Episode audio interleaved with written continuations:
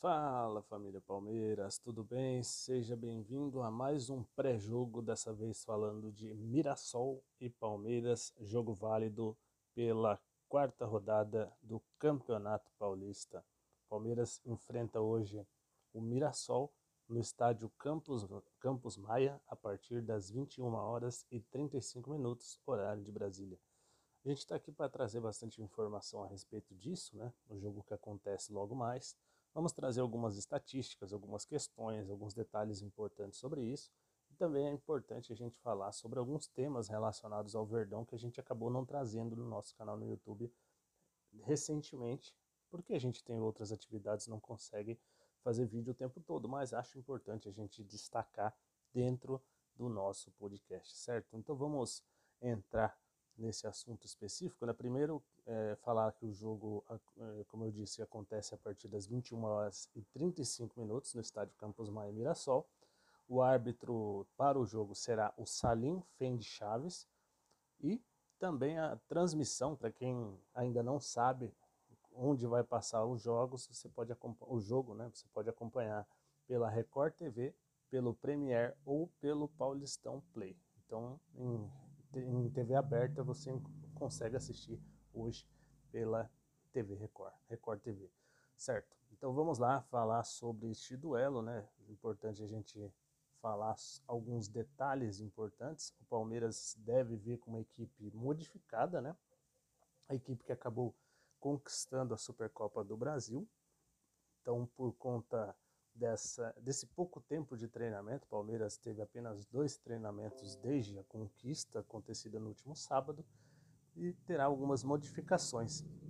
Alguns não devem nem ter, jogado, ter viajado, né, porque algumas imagens disponibilizadas pela TV Palmeiras mostram muitos jogadores reservas, alguns reservas, alguns da base, e você não consegue visualizar alguns jogadores titulares. Então não dá para a gente saber com certeza quem são os jogadores, qual é a escalação que vai ter, mas provavelmente a escalação do Palmeiras hoje terá a será a seguinte: o Everton no gol, Mike, Luan, Kusevich e Vanderlan nessa primeira linha defensiva, Jailson, Atuesta e Bruno Tabata no meio, e no ataque, formado por Breno Lopes, Giovanni ou Rafael Navarro e Lopes. Então são esses. O Palmeiras ele não teria nenhum desfalque, né? Porque não tinha ninguém com suspenso por conta de cartões, nem por expulsão, nem por lesão.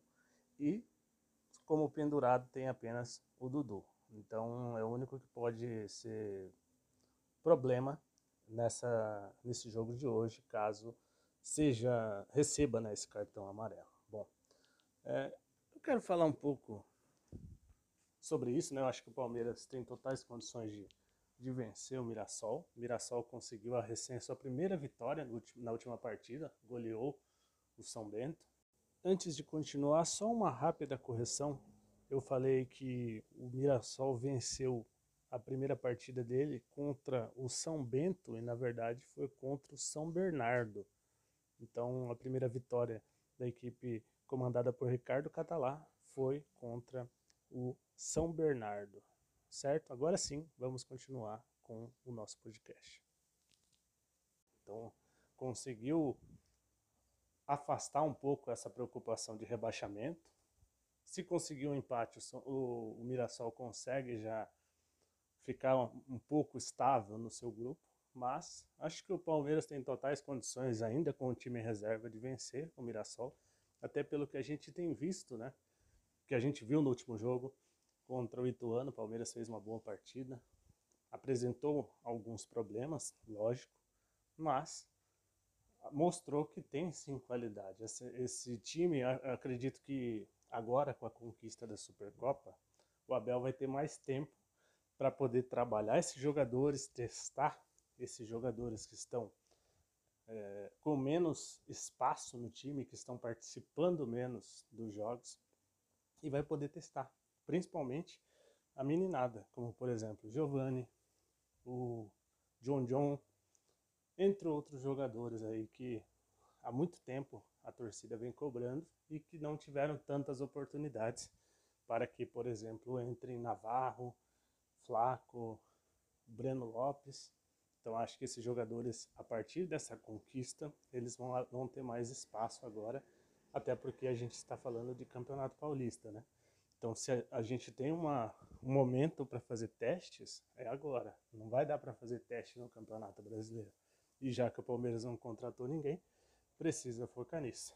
Por falar em contratação, o Palmeiras anunciou, anunciou não, mas já, já está praticamente definido que o Palmeiras está negociando o Merentiel. O Palmeiras, ao invés de estar se reforçando, está perdendo força, está perdendo jogadores.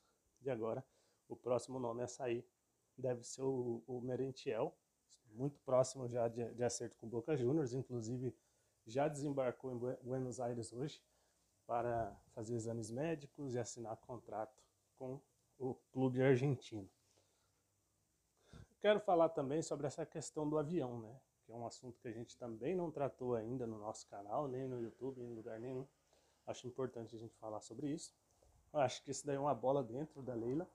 Claro que é preciso você avaliar exatamente como que esse contrato está sendo feito, se ele pode ser ou não prejudicial ao clube, mas atendendo todos os critérios, principalmente entendendo que se esse contrato é viável, se ele tem algum problema ou não. Se ele não tiver nenhum problema, eu acredito que seja uma excelente iniciativa.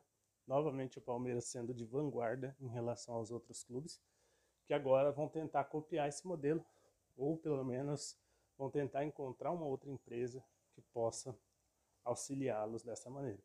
Porque é muito importante o Palmeiras ter um avião para si, um avião próprio, não ter essa necessidade de ficar pegando avião de carreira, essa necessidade de você ficar horas no aeroporto esperando para você embarcar. E você não tem a definição da, da, melhor, da melhor hora para você viajar. Às vezes você tem que chegar muito cedo ou bem mais tarde para fazer um, um voo. E se você tem um avião próprio, você consegue fazer da sua maneira.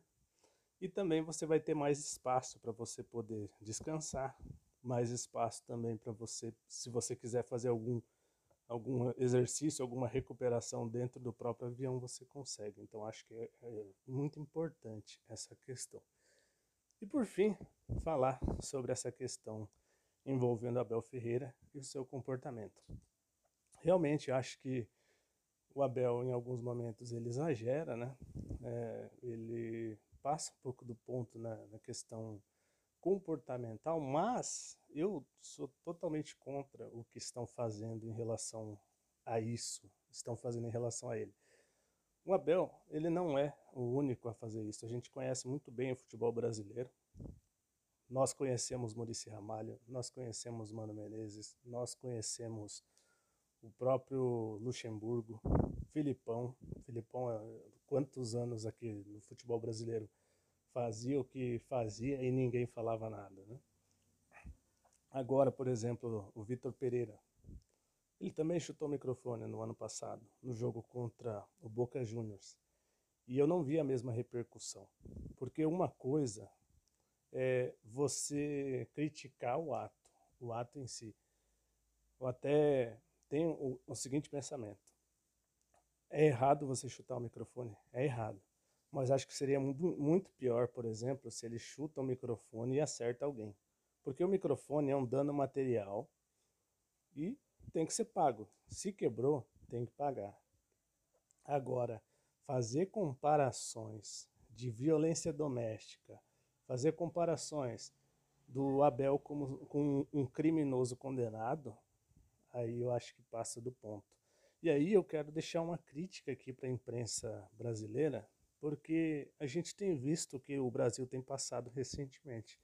Nós temos visto que a, a liberdade de imprensa, liberdade de expressão, ela tem sido usada de uma maneira muito esquisita, digamos assim. Porque, por exemplo, a gente tem visto no campo político, e aqui eu vou entrar rapidamente só no campo político, porque não é uma coisa que eu gosto de misturar futebol e, e política, Mas a gente vê na política que, por exemplo, se alguém fala qualquer coisinha, dependendo do, do teor do que você falar, estão banindo você das redes sociais, estão te tolhendo de falar, mas se você fala o que você quiser no esporte, você acusa os outros de crimes e aí que, que entra o ponto.